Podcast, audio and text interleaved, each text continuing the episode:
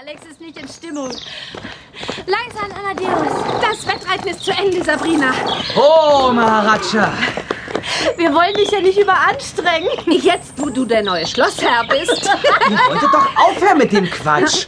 Mein Vater ist ganze zwei Tage fort. Sei doch nicht so empfindlich. Ach, aber es nervt. Dabei wärst du der beste Schlossherr, den ich mir vorstellen kann. Danke, Tina. Das ist lieb. Wo ist dein Vater eigentlich hingefahren? Auf eine Tagung.